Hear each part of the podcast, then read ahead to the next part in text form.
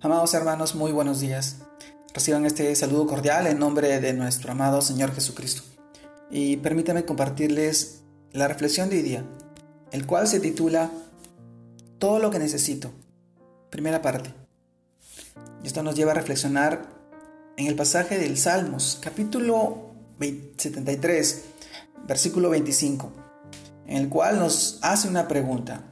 Aquí tengo yo en los cielos, sino a ti y fuera de ti nada deseo en la tierra. Salmos capítulo 73, verso 25. Amado hermano, el título de hoy día. Todo lo que necesito. Primera parte. Esto nos lleva a reflexionar en este pasaje, en el cual Cristo lo llena todo.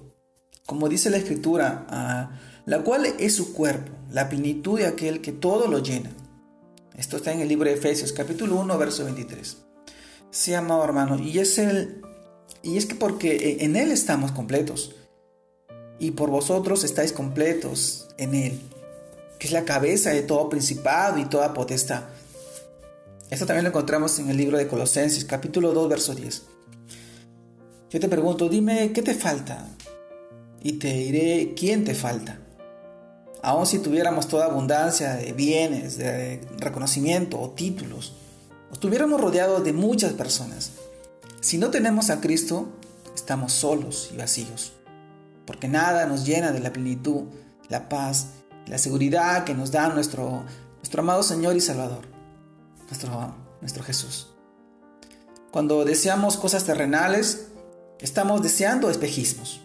En contraste, cuando anhelamos la presencia de su Espíritu, su llenura, estamos buscando para nosotros un tesoro real y verdadero que sustenta las demás cosas. Amado hermano, no podemos pensar que alcanzar un logro en la tierra sin tener primero a Cristo.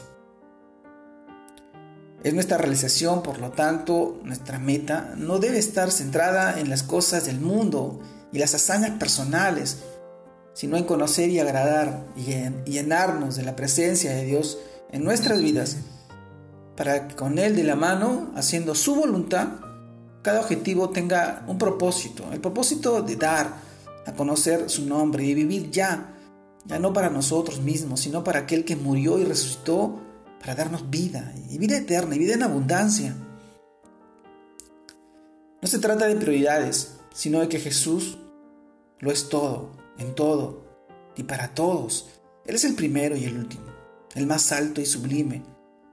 Amado hermano, si gobierna sobre todo principado y potestad, ¿cómo no será más importante que gobierne y llene todos los espacios de nuestra vida?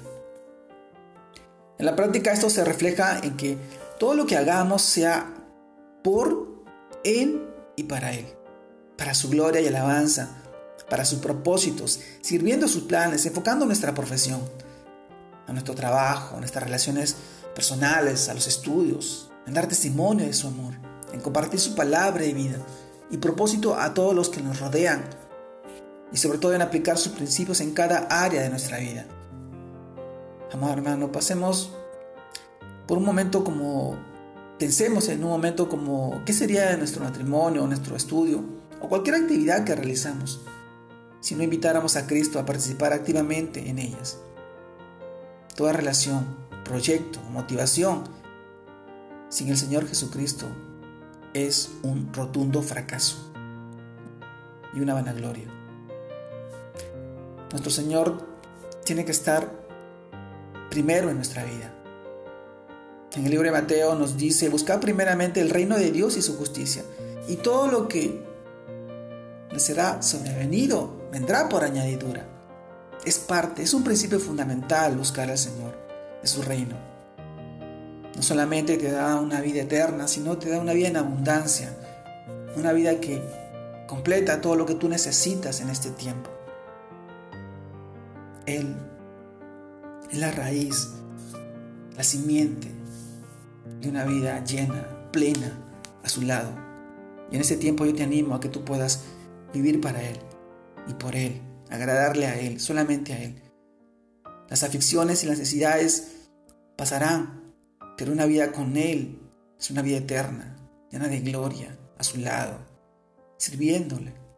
Este es un tiempo transitorio en el cual aún así Él está presente en tu vida, cuidando de ti, vigilando, sabiendo que tú lo honras con frutos de tus labios, dándole la honra y la gloria, alabándole y cantándole, buscando de Él, en su voz, en su palabra, en la Biblia. Hoy te animo, mi hermano.